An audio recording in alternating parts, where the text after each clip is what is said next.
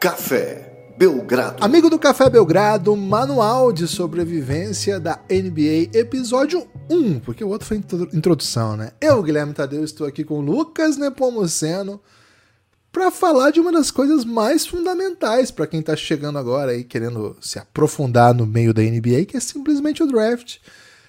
Lucas Nepomuceno, tudo bem? Animado para falar com a população que quer se inteirar mais profundamente sobre NBA e, sobretudo, preparado para falar abstratamente e até concretamente sobre o draft? Tudo bem? Olá, Guilherme, olá, amigos e amigas do Café Belgrado. Tudo bem? Tudo ótimo, né? Estamos gravando aqui após o jogo 2 das finais de 2023. Mas esse episódio aqui, Gibas, serve para quem quiser ouvir sobre NBA, sei lá, em 2050, né? Provavelmente vai ter uma regra, vai ter mudado já uma regra ou outra, mas se quiser saber como será que era o draft lá em 2023, né? Então, um episódio que vai se sustentar aí, independente de quem levar o título, né? Esse ano tá entre Miami e Denver Nuggets. Mas agora é hora de falar assim: porta de entrada da NBA, draft, né? O que é o draft? Para que serve o draft, né? Como é que se decide a ordem das escolhas?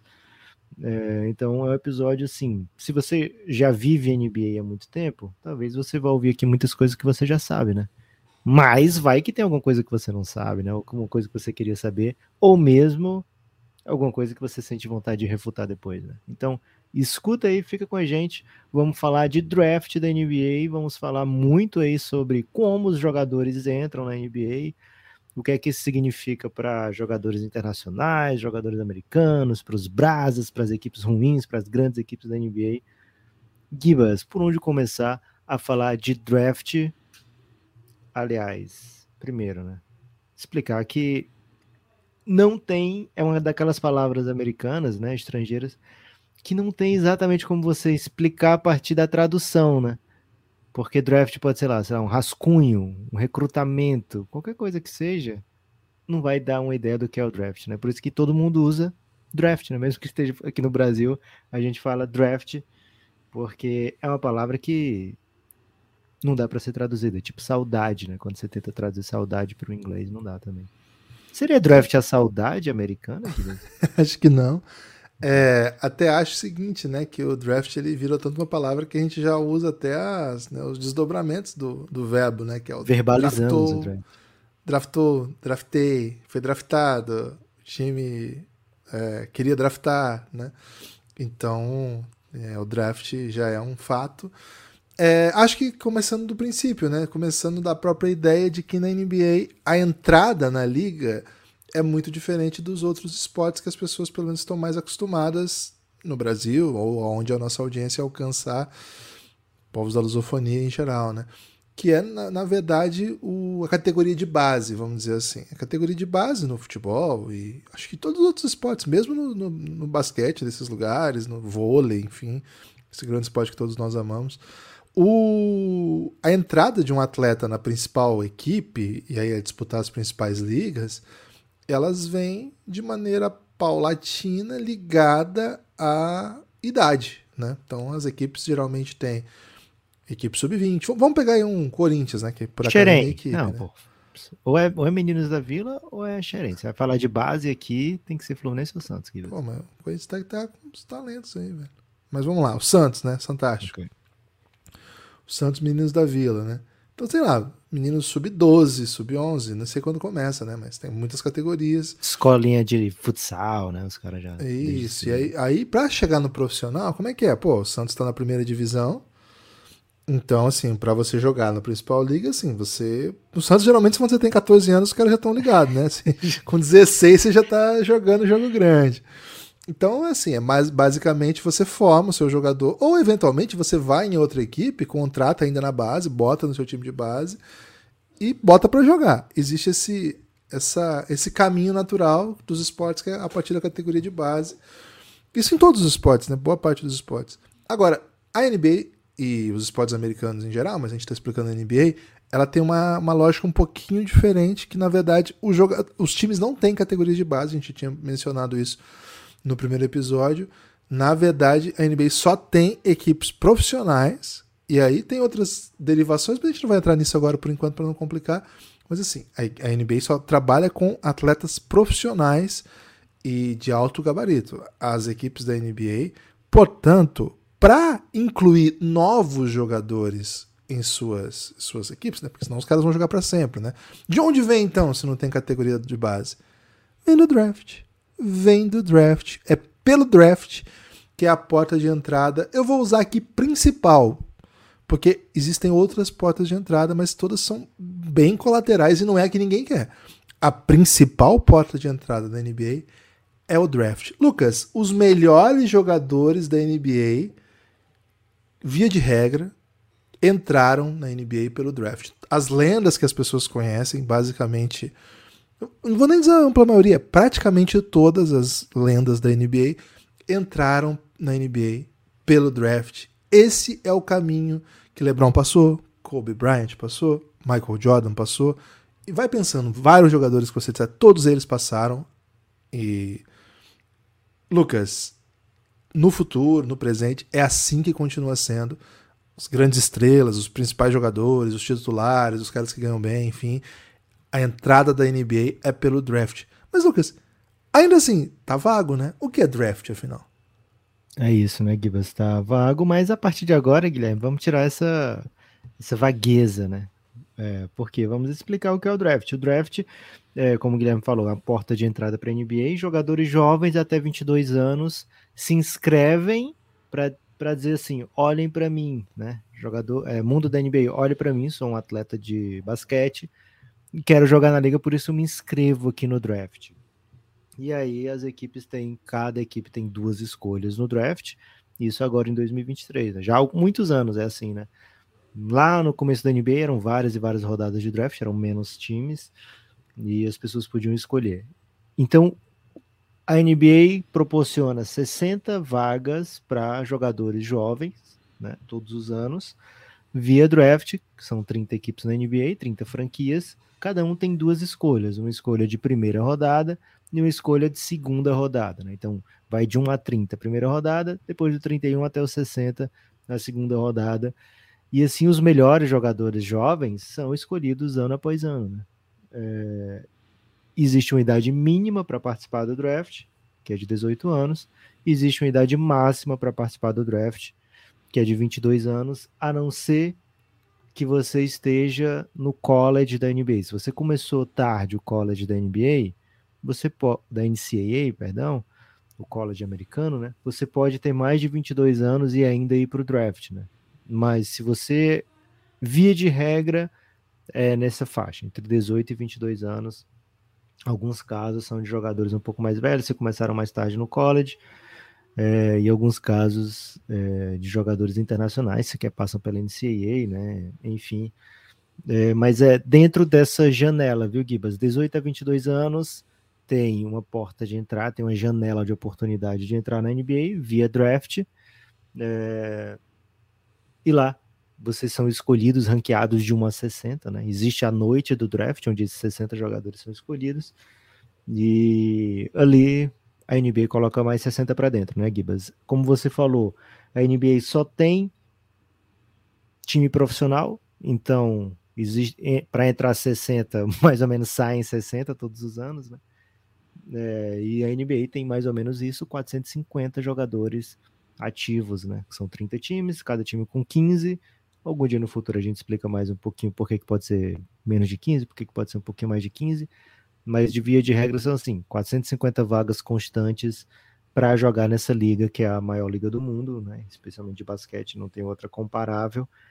Existe maneira de entrar na NBA fora draft, sem ser draft? Existe. Jogadores mais velhos, né, que já saíram da idade de, da NBA, né, de, de participar do draft da NBA, podem ser contratados direto, né, com contratos é, entre o jogador e o time, mas não podem ser comprados.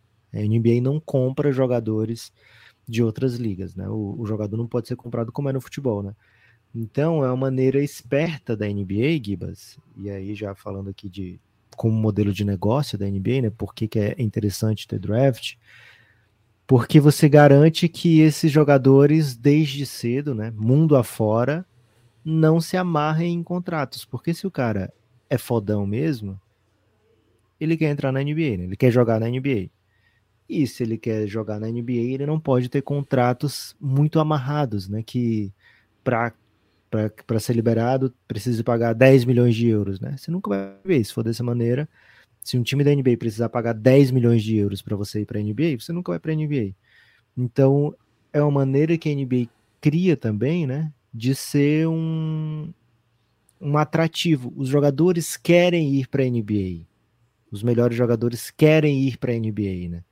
É, então isso faz com que esses jogadores não se enfiem né, em contratos onerosos para times da NBA. Normalmente existem até cláusulas, ó, é, você fica aqui nesse, eu te ofereço aqui uma vaga nesse meu time, te pago tanto, e você tem uma cláusula para ser liberado caso algum time da NBA queira te contratar, né?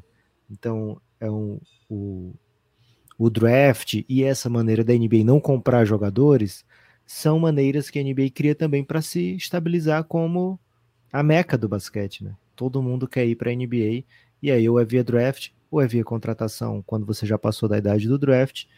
De todas as maneiras, são contratações mais facilitadas para o mundo da NBA. Né? Então, se você é fodão, você vai para a NBA. Você quer ir para a NBA, lá onde pagam os melhores salários, onde está o melhor basquete, de uma maneira ou de outra você acaba indo para a NBA, né?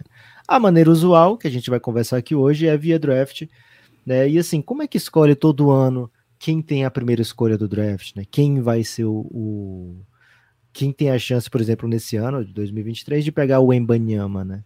Então a NBA criou uma maneira, Gibas, como é um negócio de 30 donos, né? 30 franquias buscando apenas um título, é de interesse dos 30 que todos os times sejam equilibrados. Você não quer ficar sempre lá atrás, né? Se tivesse categoria de base, ia ter essa possibilidade, né? Não, o, o Lakers é a melhor franquia e todo mundo quer jogar no Lakers, jogar no Lakers ou no Knicks. Então eu vou para a categoria de base do Lakers, né?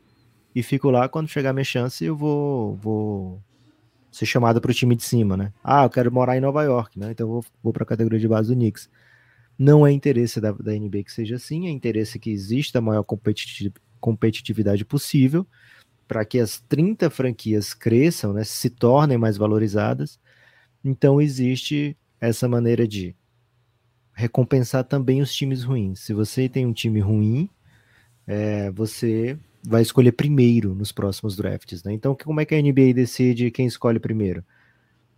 Terminou a temporada de 2023, 22-23, a NBA viu as piores equipes foram Detroit, San Antonio, Houston Rockets, Charlotte Hornets.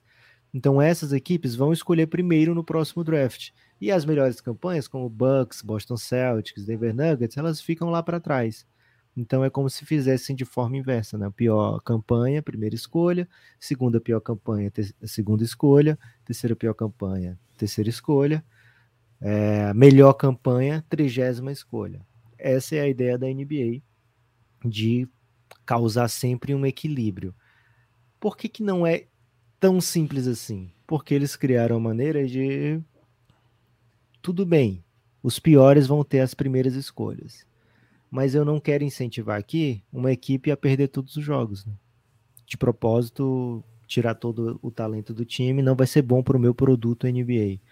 Então o que, que acontece? Todas as equipes que não vão para playoff participam de um sorteio chamado Lottery, né? Essa dá para dá traduzir de boa, loteria. Né? Então eles fazem a loteria do draft, que é o sorteio das quatro primeiras escolhas. Então, Gibas, se você tem uma campanha ruim, se você não vai para playoff, você fica é, inscrito automaticamente para essa loteria do draft, né? Você vai ter uma chance de pegar a primeira, a segunda, a terceira ou a quarta escolha. Os quatro primeiros são sorteados, o resto segue é, a classificação inversa, né? Então, se você teve a pior campanha de todas, a pior escolha que você vai receber é a escolha 5. Se você teve é, uma campanha, sei lá, a décima pior campanha, ou você entra entre os quatro, ou você vai ficar do décimo para trás, né? Eles não vão sortear do 1 ao 14. Então é mais ou menos assim. Foi ruim, você escolhe lá na frente, né? Escolhe lá em cima. E é por isso que existe isso chamado de tanking, né, Gibas? Quem começou a acompanhar a NBA já deve ter ouvido falar dessa palavra tanking. Explica aí um pouquinho por que, que existe o tanking, Gibas. Em geral, né, as equipes que estão em situação não muito agradável, eles olham a possibilidade de recomeçar, ou a possibilidade de. Pô, você olha, você, imagina, você é um time ruim, ou um time que não deu certo, que os jogadores não estão no bom momento, ou não eram o que você esperava. E você a sua começa a olhar. quis ir embora, né? A sua estrela quis ir embora. Aí você começa a olhar, né? Você olha o Milwaukee Bucks e fala assim, pô, mas também os caras têm o Antetokounmpo. Aí você olha o Denver Nuggets, pô, os caras têm o Jokic. Você olha, olha o Boston, né? Pô, os caras têm o Tatum. Você olha o Philadelphia, pô, os caras têm o Embiid. Cara, eu preciso de um cara desse tipo, né? Como que eu consigo um cara desse tipo? Pô, no mercado, de repente, a gente vai conversar como é que contrata jogador em podcasts futuros. Pô, tá difícil o mercado, ninguém quer vir pra cá, velho. Nós, a gente não ganha de ninguém, nosso time tá num lugar que não tem tanta atenção midiática, pô, ou não é bem o que a gente quer agora. Cara, a melhor maneira é trazer um desses que ainda não chegou à NBA via draft. Em geral, as equipes que vão para tanking, né, o, o PD de propósito, é basicamente pensando em atrair um tipo de talento para a franquia em que ele não tem escolha, né? Ele vai ficar disponível para você e você vai escolher quem é esse jogador, qual o perfil desse jogador. Então, assim, geralmente as equipes olham no draft como uma salvação, né? um recomeço, mas mais do que isso, como uma possibilidade de incluir em suas fileiras um jogador desse tipo que eu estava falando aqui. Sobretudo esses times que tancam, né? esses times que jogam para perder, eles não estão pensando assim, pô, vou fazer uma boa escolha, que é um jogador jovem que eu vou desenvolver e daqui a alguns anos vai ser um ótimo jogador. Quem vai pro tanking vai para acertar, vai para pegar uma super estrela. Acontece sempre? Não nem sempre, não é garantia de sucesso, mas a chance existe. A gente, o Lucas acabou de contar a história do San Antonio Spurs, time que já há alguns anos vem de uma reconstrução que era meio do caminho, não tinha tido coragem ainda de ser ruim de verdade. Esse ano, esse ano eles falaram: bom, chegou a hora, vamos trocar. Essa classe é boa, né? Você não pode simplesmente falar assim, vou começar a perder. Você dá uma olhada nos próximos talentos, né? Os que vão se inscrever nessa classe. Fala assim, cara, será que vale perder tanto e uma classe que não tem tanto talento? Esse ano olharam e falaram assim: não, esse ano vale, tem muita gente muito boa, tem um deles que é espetacular, vale. Perderam o suficiente para ficar bem posicionado no draft. No sorteio, o San Antonio, por exemplo, deu a sorte de ainda sair com a primeira escolha. Vai levar Vitor Embanyama, um dos maiores talentos que, que se tem pensado a respeito nos processos de draft desde desse século, tranquilamente, um dos maiores talvez o segundo maior, mais hypado pelo menos. Então, assim, esse é um caso. Agora vamos pegar o caso, por exemplo, do Detroit Pistons. O Detroit Pistons já tem alguns anos nessa situação de, pô, vou jogar muito mal porque eu quero esse jogador. Não consigo atrair muitos jogadores interessantes aqui. Tá complicado, né? Assim, o, mercado não tá fácil, ninguém quer vir para Detroit. Detroit passou por uma crise grave aí, a cidade não é mais um centro financeiro como já foi outrora. É, a nossa, a nossa direção não fez boas escolhas no passado recente. Faz tempo que a gente vai sequer para playoff.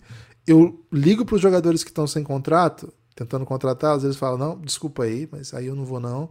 Ou às vezes nem atendem, né? Deixa tocar. Meio foda isso. É pior deixar tocar ou recusar a ligação, Lucas? Você tem uma, uma análise ah, disso? Você, você diz quem está recebendo ou quem está ligando? Pra quem está ligando, né? Você está ligando para contratar alguém. Aí um deixa tocar, o outro recusa. Quem, o que é pior? Gibas, depende da personalidade da pessoa que tá ligando, né? Porque okay. se a pessoa for otimista, a pessoa vai dizer, não, ele não viu o que tá tocando, ou então ele recusou, sei lá, às vezes a, a operadora não completou, né? Porque tem gente que recusa tão rápido que, que, que nem percebe, né? Okay. Agora, se é um, uma coisa constante, deixa tocar, eu acho que é pior. Porque dá a impressão que, que o número mudou, sabe? E ninguém ah, e aí você fala com alguém, poxa, eu tava tentando falar com o fulano e o número mudou. E será, velho? Falei com ele hoje. Aí é, aí é, é foda. É pesado, né? pesado. E quando a pessoa tá recusando, às vezes a pessoa é mais fácil de. Não, na hora eu tava ocupado, então. É. É, foi, eu tava completou. em outra ligação, né? Tava outra é, foi mal, tava. Foi mal, tava doidão, né? Isso. Então, assim, o Detroit já está há algum tempo achando que o draft é o caminho. Nos últimos três anos, três ótimas chances de fazer escolha, escolhas bem altas. Pegaram na primeira escolha Cade Cunningham, pegaram na terceira ou segunda, o Jaden Ivey? Segunda? Quinta escolha. Jaden Quinta escolha, até que foi, foi mais baixo.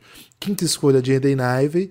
E nesse draft, o Cade Cunningham machucou, o Jaden Ivey não, não foi o suficiente para o time ter uma boa campanha. vamos lá de novo, vamos pro tanking. Dessa vez o sorteio não deu bom, né? O time foi muito bem sucedido em ser ruim, foi o pior time da NBA. 17 vitórias apenas, ou seja, ficou em ótima posição para sair com o Imbaniama nesse sorteio, mas no dia da loteria não deu bom, caiu para quinto, porque enfim é uma loteria, você tem mais chance, né? Você tem mais bolinhas na cumbuca, mas isso não te garante. E aí caiu na quinta, vai ter um ótimo jogador disponível de novo, vai trazer para o seu elenco um ótimo jogador, e pode ser que esse cara seja uma grande estrela, mas assim, não é garantia que você vai pegar a melhor escolha de cada classe. Acho que ficou bem coberto, né, Lucas? O que é o tanking aqui, como que você pode Isso. fazer. Se alguém tiver dúvida, pode mandar pra gente, mas vamos avançar que tem mais coisas de draft para falar. É, uma coisa importante para falar de draft, Gibas, é que assim como qualquer outra coisa do mundo da NBA, se você é muito bom naquilo, você consegue uma vantagem competitiva contra os seus adversários, né? Então, existem equipes de scouts, né? Equipes é, de olheiros, digamos assim, da NBA, melhores que outras. Então, não é garantido que você vai ter uma escolha mais alta, sei lá, você tem a 12 e fulano tem a 18. Cara, muitas vezes o jogador que sai na 18 tem uma carreira melhor do que aquele que saiu na 12, né? Então o draft ele garante que você escolha antes dos outros, né? Escolha boa no draft garante que você escolha primeiro, né? Você pode pegar aquele cara melhor. Mas, por exemplo, Guilherme, vamos supor que a gente chega numa padaria, certo? Ok. Eu, você e mais quatro ouvintes sorteados para participar dessa dinâmica, né? E aí. Eles foram gente... sorteados para pagar com. Não, foram Não. sorteados para participar dessa dinâmica. Ok. É, todos vão dividir a conta igual, igualitariamente. Né? Aí chega na, na, padaria, tem seis sobremesas disponíveis, certo? Ok. Todas diferentes entre si. Okay. E aí, a gente, por, por, sorteio, decide quem vai escolher primeiro a sobremesa, né? Não é garantido que aquela sobremesa que pareça melhor, né? Sei lá, um pudim de leite, tá com cara linda, né? Mas o cara fala, pô, pudim de leite é normal, né? Eu, eu conheço vários pudins de leite não vou, não vou pegar na primeira escolha aqui, não. Aí ele olha para outro lá, aí vê, sei lá, é de limão, esse aqui é de limão. Pô, de limão é massa, né? Mas não é o que eu tô procurando aqui, né? Não é o que eu tô procurando aqui.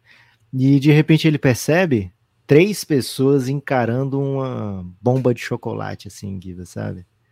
Então, altamente, naquele momento, todo mundo. Sim, tipo, se eu tivesse a primeira escolha, eu ia pegar essa bomba de chocolate grandona, é, bem, bem cheia de, de, de, o chocolate, eu pergunto, e não, é, é ganache isso aí, ganache de, feito com, sei lá, chocolate suíço.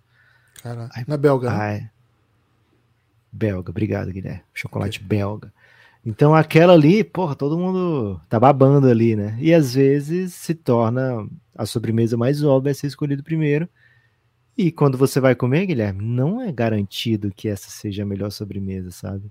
Não é porque é o consenso de primeira sobremesa escolhida que ela vai ser a melhor sobremesa. Então, é... no draft é mais ou menos assim também, viu, Gibas? O draft é um grande sobremesa de padaria. É uma grande padaria. É uma grande padaria. É... E aí, normalmente quem escolhe primeiro escolhe bem, né? Garante uma sobremesa boa, certo? Mas okay. não quer dizer que é a melhor sobremesa da padaria, né?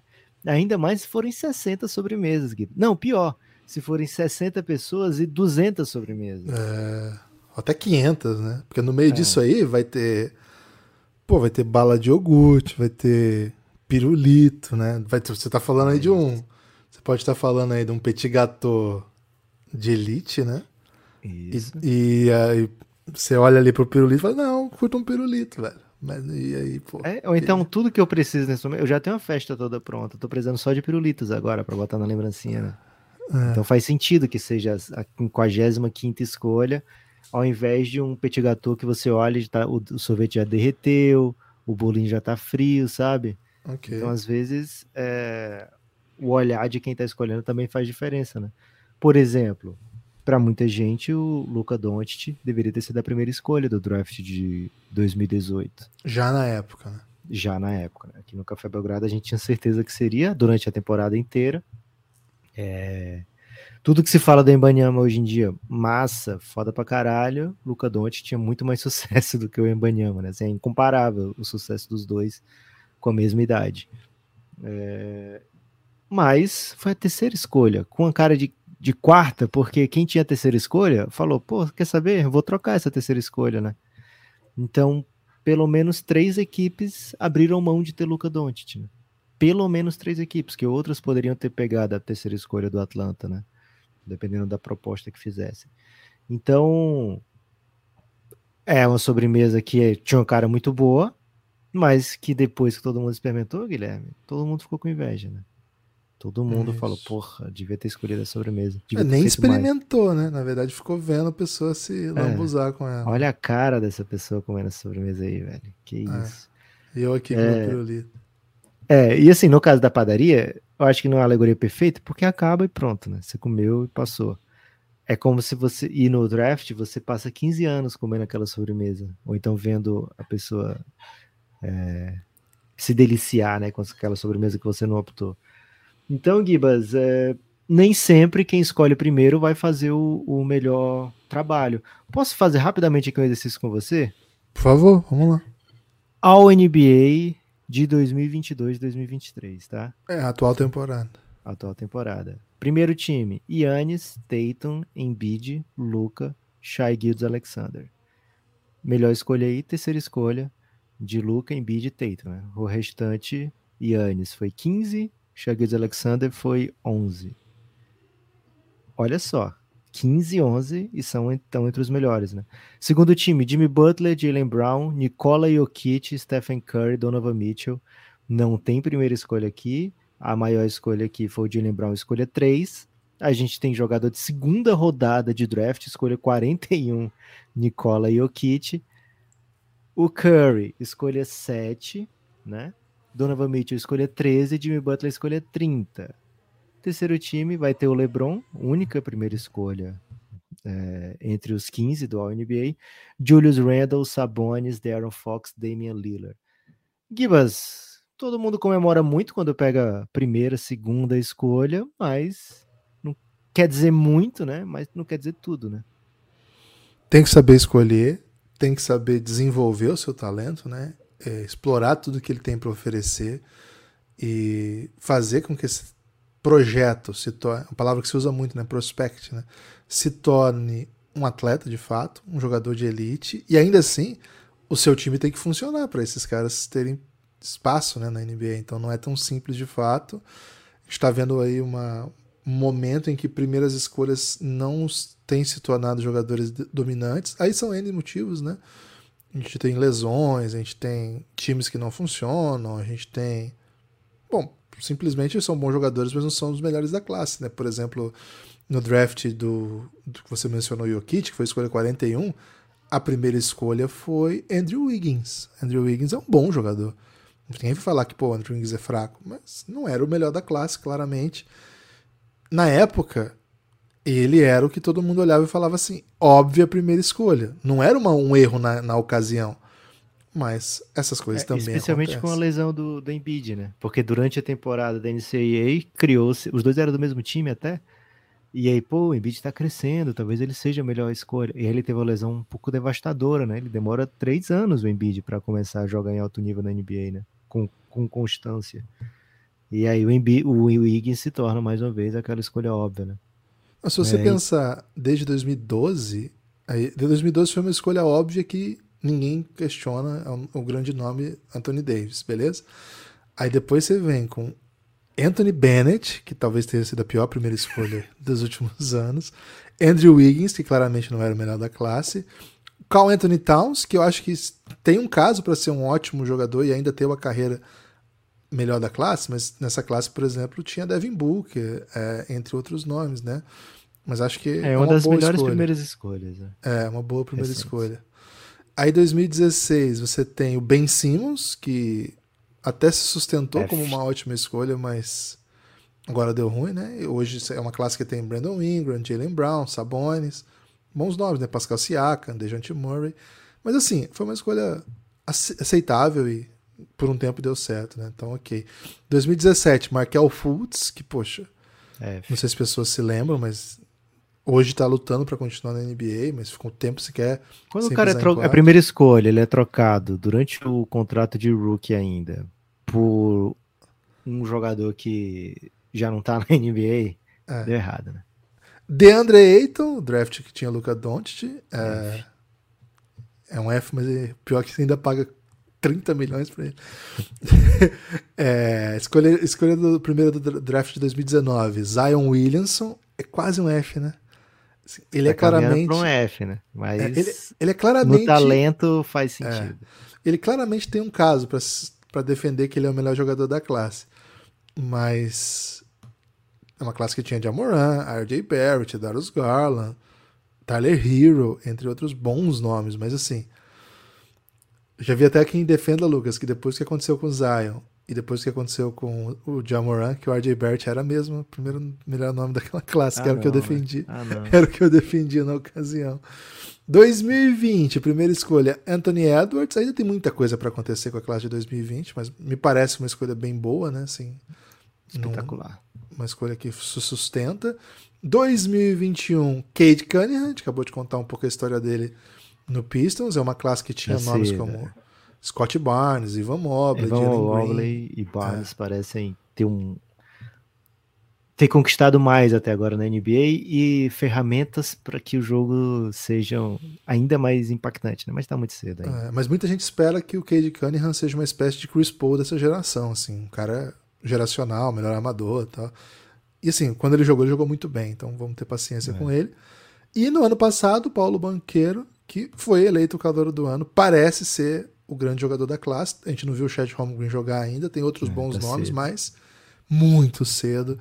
É meio que essa vibe, né, Lucas? Assim, os jogadores estão lá disponíveis. E eu queria contar um pouco, que você me ajudasse a contar, Lucas, como que é esse processo de escolha, né? Não só o dia do draft em si, assim, isso tudo acontece numa noite. A escolha toda acontece numa noite. Os 60 nomes são chamados numa noite. É uma noite mágica para quem curte NBA. É assim, a gente vai fazer uma live no dia, ficar o dia inteiro falando disso, a noite inteira, vai virar madrugada. Porque é um dia muito especial. Pô, tô muito empolgado já com o Pix, Pixcast dessa noite, viu, Lucas? É muito gostoso fazer live de draft, é uma das coisas marcantes do Café Belgrado e de todos os projetos de basquete, porque reúne, né? Todo mundo que tem esperança de um recomeço, né? A gente fez a live do sorteio da ordem do draft, foi super legal já. Então imagino que vai ser essa live. Mas o dia em si, que é o, o grande momento, é só o fim de um longo processo, né? Eu queria que você ajudasse a contar um pouco assim, Lucas. Como que se encontram esses jogadores? Os times vão até eles, eles vão até os times. Conta um pouco aí como é que é esse movimento. Gibas, é o seguinte, né? É, as os jogadores que não estão no. Assim, existe o ano certo na teoria do draft, né? Que é o ano que você completa 22 anos. Esse é o ano em que você nasceu em qualquer lugar do mundo, faz 22 naquele ano, você pode ser draftado. Você não precisa se inscrever quando você faz 22 anos, né? Então, se você é um- uma pessoa de 21 para 22, cara, cuidado, hein? Você pode ser anunciado aí pelo Adam Silver daqui a poucas semanas, né? Porque você tá num ano em que não precisa fazer nada para estar inscrito na, no draft da NBA, certo? A não ser que você esteja no college, aí sim, você, se você não tiver no último ano, você precisa se inscrever. Lucas, É. mesmo se o cara, por exemplo, for um jogador de 22 anos que tem contrato com Franca, por exemplo, um jogador de 22 Sim. anos do Franca, tem contrato, a NBA pode escolhê-lo? Interrogação. Pode. Qualquer pessoa que completa 22 anos, que não tá no mundo da NCAA, pode ser escolhido. Não quer dizer que você vai jogar na NBA no próximo ano, mas você vai ser escolhido. Né? Você pode ser escolhido. Você pode ser um, um, sei lá, um contador. Você é um contador e a galera da NBA acha que você tem um futuro brilhante, né? Como jogador de basquete. Você faz 22 esse ano, pode ser escolhido, né? É, É, O que a NBA garante é que, assim, no universo NBA, o seu talento tá preso à equipe que te escolheu. Se você for um dia Isso. para lá, você não pode negociar com outra equipe. Foi a equipe que te escolheu que tem prioridade. É basicamente isso. É isso. É, se você é sênior no college da NCAA, você também pode ser escolhido, não precisa se inscrever para o draft, né? É, a, a parte disso, não contando esses casos, se você tem entre 18 e 20, né, no ano que você completa 21, você precisa se inscrever, mandar, até certo tempo era um fax, viu, Gibas? Mandar um fax para a NBA é, dizendo que você quer se inscrever no próximo draft. É, você manda isso até uma data X de abril lá. E aí, se você é um underclassman, ou seja, se você ainda não é obrigado a estar no draft nesse ano, você pode retirar o seu nome do draft. Por quê? Porque você pode passar, do, passar pelo processo seletivo apenas uma vez. Você não pode se inscrever todo ano tentar ser escolhido Não é vestibular, draft, né? Não é vestibular, que você pode tentar de novo, né? Por isso que o Homem Mal pergunta, já passou no Enem, né? É, no, na NBA Enem pode, pode. perguntar, né? Já passou pelo draft? Porque é uma vez só, certo? Agora sim, Lucas, só para a pessoa colocou o nome antes da hora, né? Não estava pronto ainda, arriscou. Isso. Você tem um talento de 20 anos que joga aí no Franca Basquete. Deu Franca porque é brasa, né? 20 anos, não quero esperar. Vou meter meu nome no draft aqui. Acho que esse ano, esse ano eu tenho chance, vai ser legal. Cara, passou a noite lá na expectativa, botou terninho, foi lá pro Madison Square Garden, não tinha convite, ninguém chamou ele pra zona verde, mas ficou lá, né? Vai que chama, eu já entro correndo lá. Pô, não chamaram, velho. Não chamaram. E agora, Lucas? Ele não pode mais jogar na NBA? Você passou pelo draft, não foi escolhido, você vira um free agent normal, né? Você E vira depois um... você vira um craque do Miami Heat. É, provavelmente você já tá aí ligado a Miami Heat de alguma maneira, né? É, fica preparado. Se não foi escolhido, fica preparado para jogar uma final, de repente. É, mas assim, não passou, pelo, passou pelo draft, não foi escolhido, você vira um, um, um jogador é, que almeja outras maneiras de chegar na NBA, né? Que vai por outros, outras vias que não o draft. É, vai, você se torna um free agent com regras definidas, salariais, né? Que, que te garantem que você receba pouco, né? Receba menos. Outra coisa interessante para saber sobre o draft, por que, que, é tão valiosa uma escolha de draft? Porque são jogadores com salário controlado, né? Então, por exemplo, o Vitor Embanyama vai ser a primeira escolha.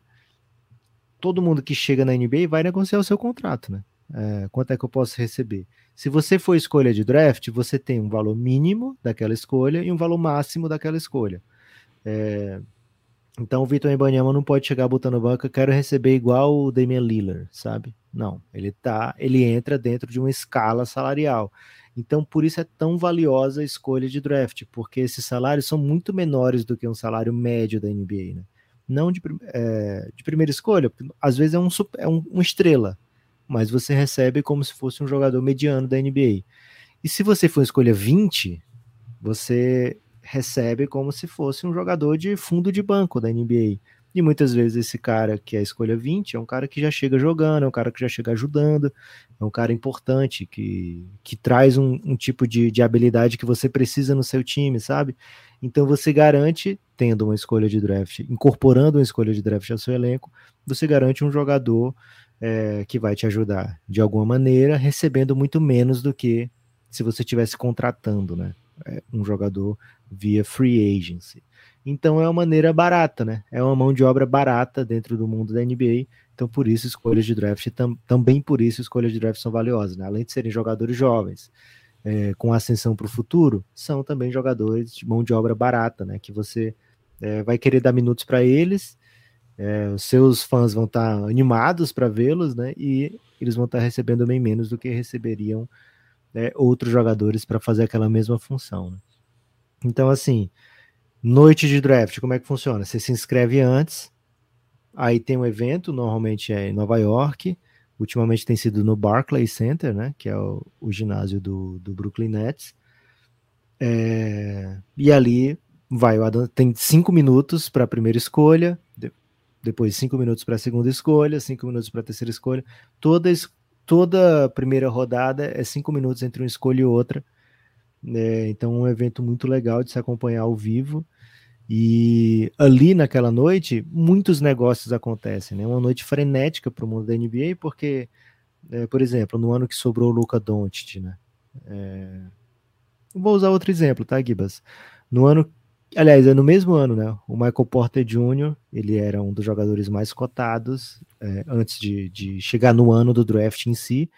Um dos jogadores melhores cotados para ser escolha alta naquele draft, né? Porque tem muito talento, muito, muita altura, um arremesso muito bonito. Mas por motivos de contusão, por motivos do seu exame médico não ser muito bom, ele foi sobrando, né? E com isso, aquele cara que deveria ter saído no top 5, no top 6, foi sobrando e outras equipes não tinham acesso aos seus exames médicos, né? Por quê? Porque os agentes dele liberaram os exames médicos apenas para as melhores equipes, né? Para as equipes que desculpa, para aquelas equipes que estavam escolhendo lá em cima, né? Para as seis primeiras equipes. E aí chegou o sétimo, chegou a sétima escolha e o cara não tinha o exame do Michael Porter Jr., né? O que, que eu faço? Eu pego ou não pego, velho? Aí quer saber, não, esse cara aqui eu confio mais, né? Aí vai escolher o outro. E aí ele foi sobrando. Escolha oito. O que, que eu faço agora? Pego ou não pego, né? Não, já, a gente já prometeu para fulano que ele ia ser escolhido aqui, né? Então é uma oportunidade que aparece, mas é, deixa para lá, sabe? Então isso foi, foi acontecendo. Um jogador que deveria, na teoria, ter sido escolhido lá em cima foi sobrando, foi sobrando, foi sobrando.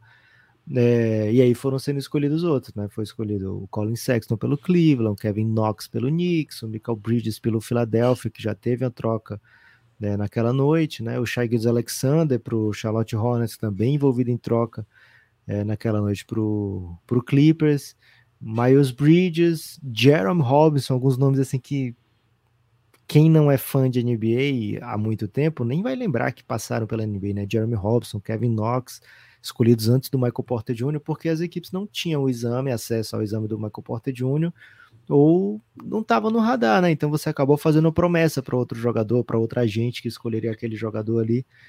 É, então foi sobrando, sobrando. Então tem esse tipo de história que acaba promovendo um certo caos na noite do draft, e tem histórias de, pô, troca, né? É, o jogador que eu queria saiu, agora eu quero ter uns cinco minutos para fazer a troca, buscar uma troca aqui, né? Então a gente vê algumas trocas muito gigantes em noite de draft, né? Algumas são previamente estipuladas, né?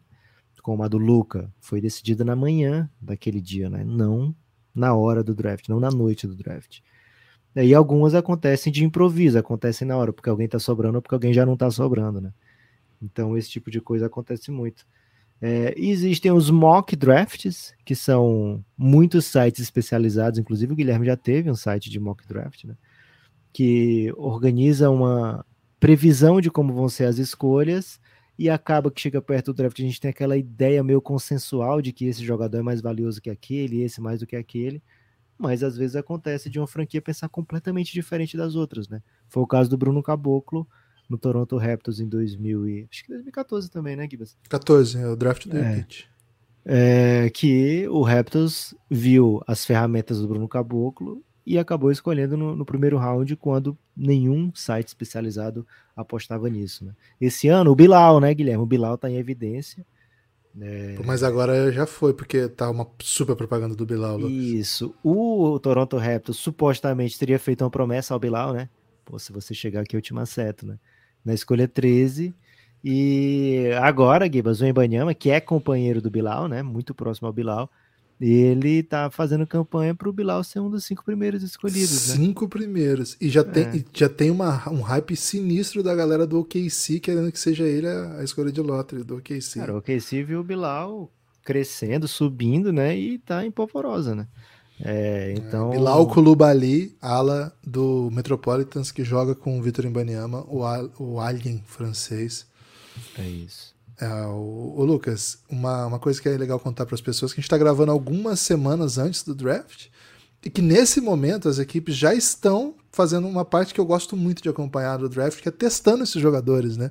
Porque assim, quando você é um jogador top, por exemplo, em Banyama, cara, o Spurs vai lá e conversa com o Banyama lá na França Fala assim, vem Embi, ok, vamos conversar, vamos entrevistar você. Faz o seguinte, Ibanyama, coloca plástico bolha ao redor do seu corpo todo, não faz teste com ninguém, que eu vou te pegar em primeiro lugar. Vou te draftar, tem... então não tem que fazer entrevista, não tem que fazer nada. Tá jogando, vai jogar a final do francês, ontem avançou pra final.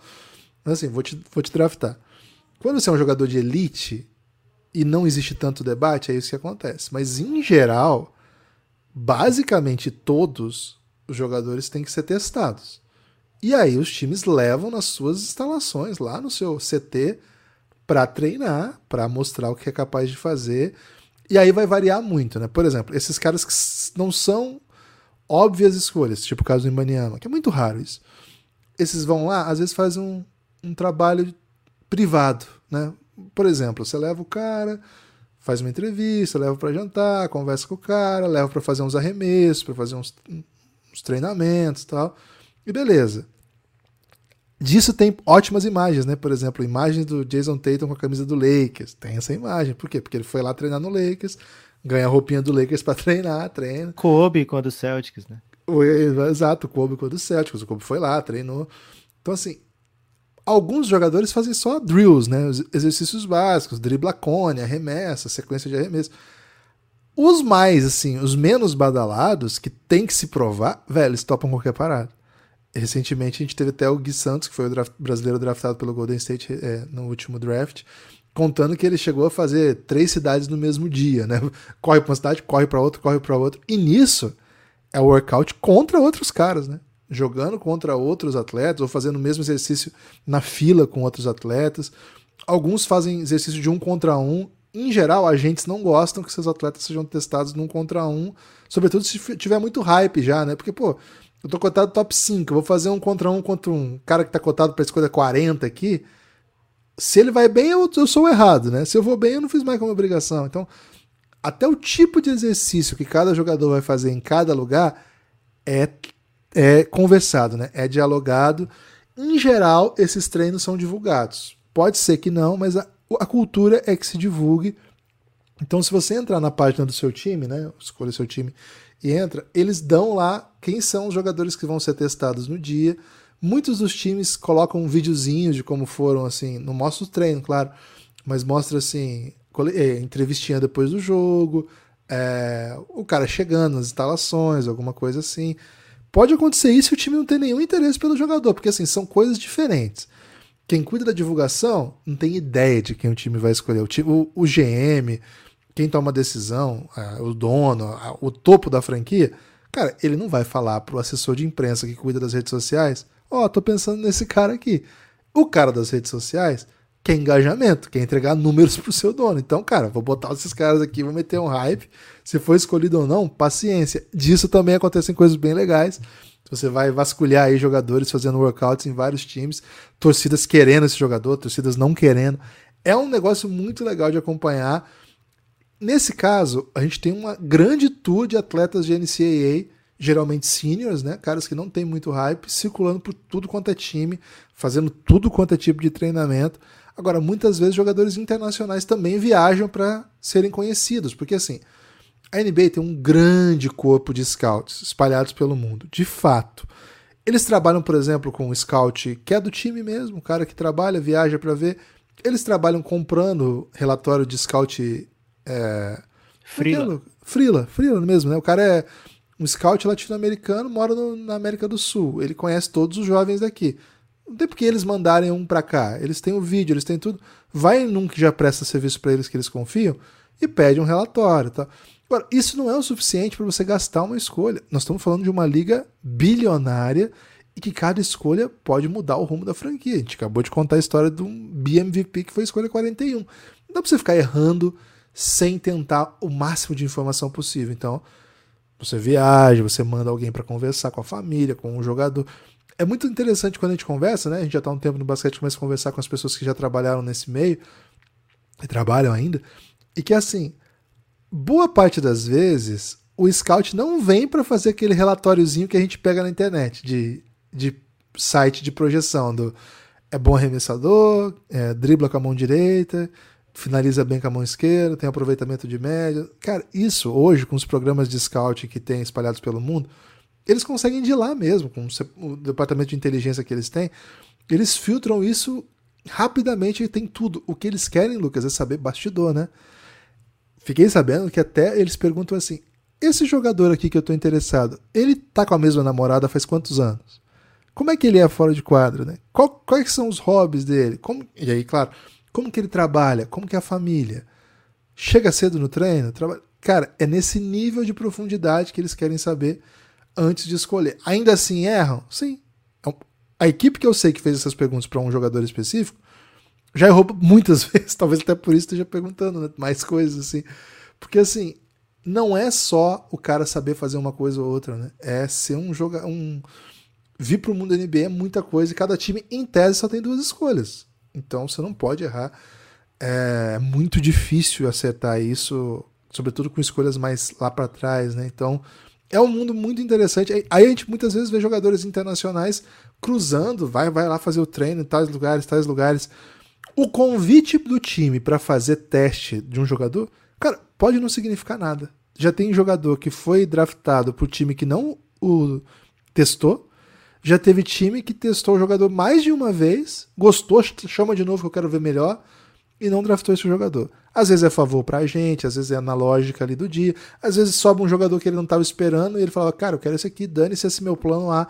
A noite do draft ela tem esse componente de aleatoriedade que é muito legal de acompanhar. E essa dinâmica toda de draft, de teste dos jogadores e como que isso se opera, é muito legal. E ainda tem outro fato, né, Lucas?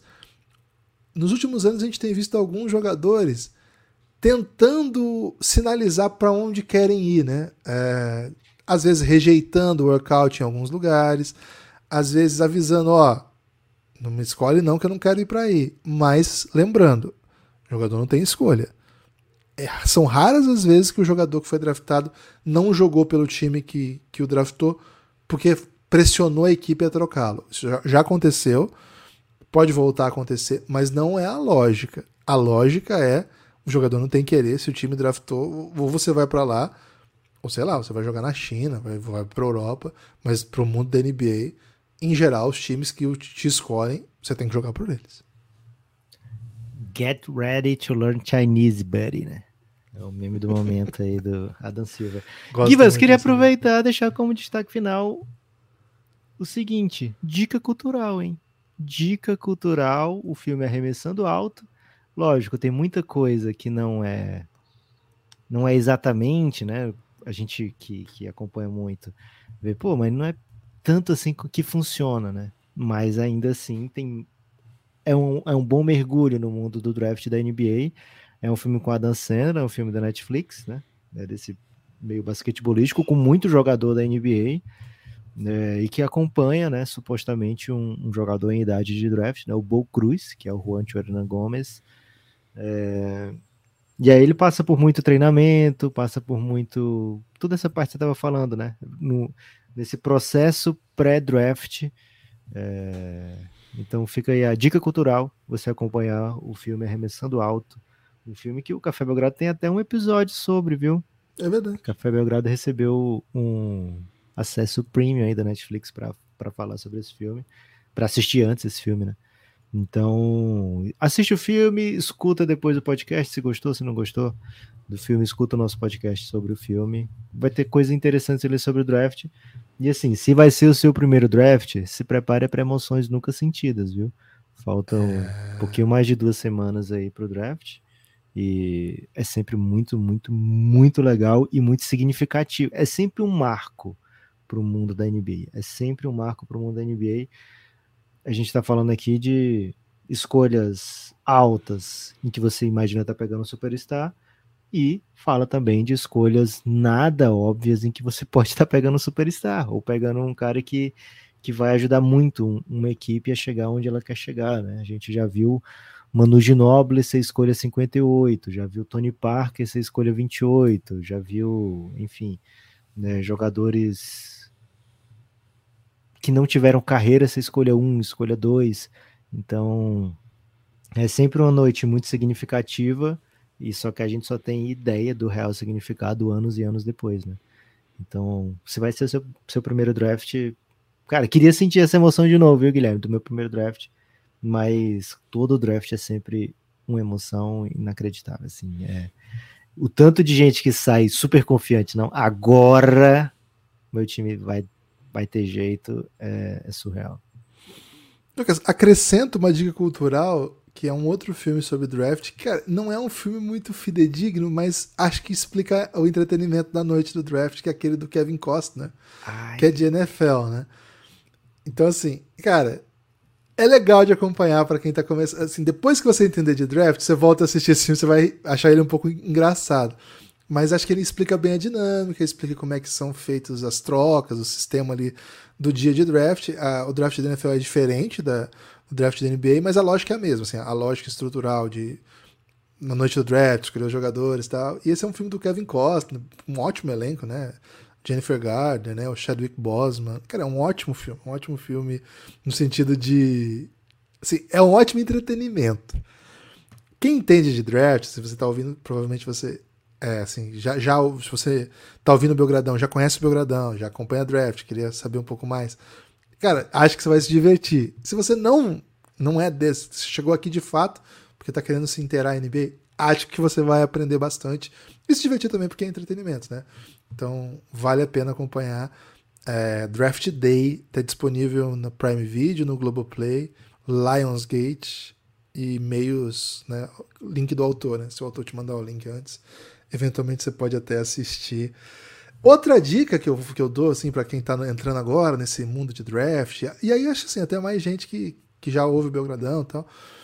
Cara, é pegar os nomes dos prospects e meter um YouTube, né? Acho que é uma das coisas mais gostosas de fazer, assim, quando você está começando a, a curtir isso, é pegar a lista dos jogadores que estão cotados para o draft desse ano.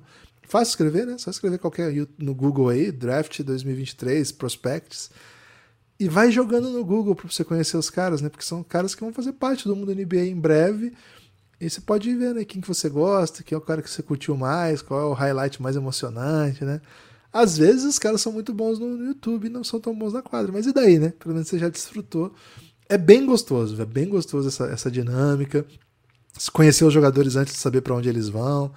É uma das partes mais saborosas de acompanhar a NBA. A gente tem uma série exclusiva para apoiadores sobre o draft aqui, que a gente tenta projetar um pouco, apresentar um pouco os jogadores. É, com uma outra abordagem, né, um pouco mais criteriosa, assim, que chama Amanhã Vai Ser Outro Dia. Aliás, se você não é apoiador do Café Belgrado, considere, viu? cafébelgrado.com.br a partir de R$ reais você faz parte do nosso plano de financiamento coletivo. A partir de 20 você vem para o nosso grupo no Telegram. É isso, Lucas? É isso, queria deixar um salve aqui, né? Um registro da Biadade indo para as quartas, né? Para as quartas de Roland Garros. É... Esse é um episódio um pouco diferente, né? Porque a gente tende a deixar esse episódio para a posteridade. Mas também quero registrar na posteridade aí, viu, Gibas? A alegria com o Bia Haddad chegando às quartas, fazendo história aí para o tênis brasileiro. É um grande orgulho, né, para o nosso tênis. Valeu, Bia. Valeu, Bia. Forte abraço. Espalhe por aí que você ouve o Café Belgrado. Espalhe por aí que você está acompanhando o manual de sobrevivência da NBA no Café Belgrado. Em breve, mais conteúdos desse tipo, hein? Fique atento. Forte abraço.